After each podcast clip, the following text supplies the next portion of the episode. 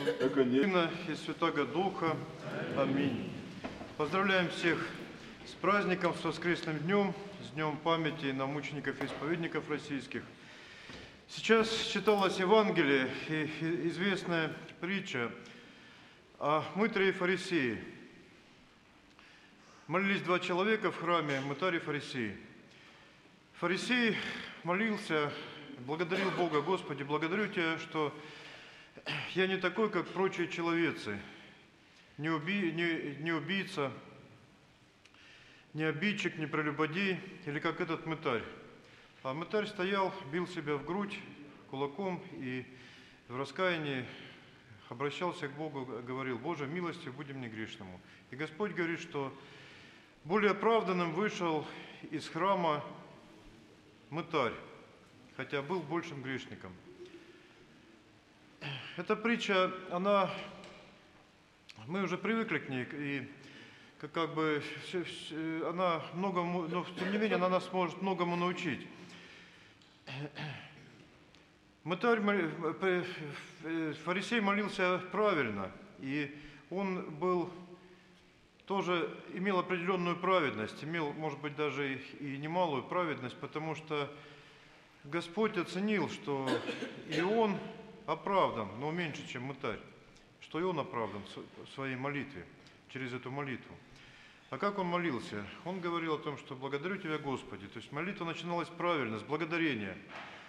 Потом он перечислял, что «благодарю Тебя за то, что Ты, Господи, не сделал меня, не, не- попустил мне стать ни прелюбодеем, ни обидчиком, ни, ни убийцей». Или, или вот таким грешникам, как мытарь. Я пощусь два раза в неделю, даю десятую часть Богу от, от- от того, что приобрел, да приобрел, отдаю десятую часть Богу. И вот мы можем посмотреть, а наша жизнь, она сильно ли отличается от жизни материальной, наша молитва сильно ли отличается от молитвы матеря. Но мы тоже и не убийцы, но чаще всего, конечно, бывает, встречаются среди христиан и убийцы. Ну, конечно, те, кто ходит в храм, это покаявшиеся убийцы. Вот. И то, что ну, в большинстве мы и не, не насильники, не обидчики, хотя, конечно, наверное, нередко бываем и обидчиками. Вот. Мы не прелюбодеи, хотя этот грех тоже иногда встречается, если не в действии, то, то в мыслях. То есть наша праведность, она, если и выше, то незначительно, наверное, выше, чем у мотаря. А мытарь, вернее, чем у фарисея. А фарисей еще добавил, что я еще два раза пощусь неделю. Но мы тоже два раза постимся. Вот здесь э, говорится о посте. Протестанты часто говорят, почему вы поститесь все время. А поститься вот в среду и пятницу, это корни этого поста идут еще из Ветхого Завета, вот из- и даже и- из этого в том числе места Евангелия, где упоминается о пос- посте. Но в Новом Завете это ст- пост стал по- посвящен, посвященный страданию и предательству Христа. В Ветхом Завете был свой смысл поста, но и в Ветхом Завете два раза в неделю постились. Были там и большие посты, как сейчас у нас есть большие посты. Установление это еще ветхозаветное. Но мы тоже в основном постимся, хотя бывают сбои. В среду, пятницу мы постимся. А вот с десятиной он даже, вот, э, фарисей-то нас, наверное, превосходит, потому что десятую часть редко кто отдает. На самом деле десятая часть от того, что приобрел, это больш- большая, большая цифра, это большая, большие суммы или бо- большие материальные какие-то блага. И отдавая десятую часть, большинство людей отрывают часть от себя. То есть это такая получается действительно реальная жертва, когда ну, а даже нужное приходится пожертвовать. В Новом Завете нет такой заповеди приносить десятую часть в храм, отдавать Богу. Но тем не менее, вот мы можем оценить вот свое усердие в этом отношении. Конечно, вот здесь фарисей, наверное, даже превосходил нас, современных христиан. Но погрешил он чем? В конце этого отрывка Евангелия говорится, что превозносяйся, тот смирится. То есть он согрешил превозношением. То, что он превознес себя над мытарем, поставил себя выше и над прочими человецами. Благодарю Тебя, Господи, что я, каже, несть, несть я, каже, прочие человецы. То есть я не такой, как все остальные грешники. Ну, он имел в виду грешников, конечно. Если бы он говорил, благодарю Тебя, Господи, что я не блудник, здесь бы не было превозношения. Но он сказал, что не как прочие блудники и все остальные. То есть он согрешил в молитве своей, да, вот он как бы молился к Богу, обращался к Богу, но при этом он превозносился над другими. И наши добродетели, они разре- э, разбавлены грехом. Любая наша добродетель, она, конечно, сопряжена с какими-то страстями, с какими-то грехами, чаще всего с гордыней. Сделали что-то доброе, обязательно себя или полюбуемся собой, или даже превознесем себя над другими, потому что другие же этого не делают, а вот я делаю. Вот. И вот тонкая гордыня, она практически всегда присутствует в наших добродетелях. Чтобы мы доброе, хорошее не сделали, испол- исполнили заповедь, и видишь, какой ты хороший, что заповедь исполнил. Тоже это гордыня, тоже превозношение. И вот, наверное, мы не- недалеко ушли от фарисея, который молился в храме. Написано, что он ушел оправданным из храма.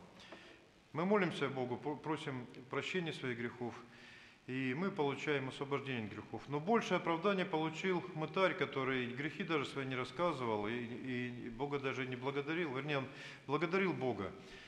И- но он просил у Бога милости, Божьей милостью будем не грешным. У него было глубокое, искреннее, сердечное раскаяние. И вот это раскаяние, оно ему больше принесло прощение грехов. Он более оправданным ушел. Поэтому, конечно, вот это раскаяние, оно нам необходимо, и нам есть чем каяться. Мы каждый день грешим, и не- нередко бывают у нас и грубые грехи встречаются, неприятные грехи. Мы ходим часто на исповедь, это великое дело, но исповедь, она в этом отношении не всесильна, как мы видим. Мытарь ни одного греха Богу не исповедал, но он раскаивался. И вот, чтобы исповедь, была более полноценной, и нам нужно раскаиваться в своих грехах, именно иметь это сердечное покаяние, сердечное раскаяние. Ну, конечно, и одно раскаяние без исповеди тоже, оно не- неполноценно, хотя оно имеет великую силу. А раскаиваться мы можем на каждом месте, в любую минуту, в любую секунду, при каждом нашем грехе. Человек сказал неаккуратное слово, обидчивое для кого-то, он всегда имеет возможность тут же обратиться к Богу и поскорбеть о том, что он так поступил, и обратиться к Богу со словами покаяния, с просьбой о прощении. Господи, прости меня, что вот я сейчас таким согрешил таким способом. Человек поленился, опять он может тут же обратиться к Богу от сердца, со скорбью, со- со- со- с, покаянием, что Господи, прости вот меня ленивого. И на каждый даже маленький грех, на каждый помысел человек может так обращаться к Богу с, с этим покаянием. И тогда душа, она навыкнет в покаянии, тогда исповедь, она оживет и станет более теплой, более сердечной. И самое главное, что человек, он согрешив и раскаявшийся, он тут же получает от Бога помощь, тут же получает благодать, Потому что Господь хочет, чтобы мы исправлялись. И если мы начали этот испра- исправительный путь вот в этот же момент после греха, то Он становится в нашу сторону, нам помогает. И в нашем раскаянии дол- должен быть еще и такой момент, что Господи, прости меня, вот я согрешил, человека обидел, оскорбил. Но внутренний человек должен еще при этом решиться бороться с этим с грехом. Тогда Божья помощь, она будет намного даже больше, чем просто человек, когда покается. Поэтому мы, вот, вот эта притча нас учит тому, что нам нужно учиться у мытаря раскаянию. И нужно учиться раскаяться, э, каяться на- на- при каждом грехе, при каждом своем грехе и в действиях, и в мыслях, и в чувствах. И это раскаяние, оно нам принесет большое оправдание. И на сердце тогда у человека всегда будет радость. И человек будет ходить всегда в благодати, и эту благодать не терять. Поэтому вот сегодняшнее Ева- Евангелие, оно нас учит, как человеку всегда пребывать в благодати. Богу нашему слава, всегда неприсно и веки веков. Аминь.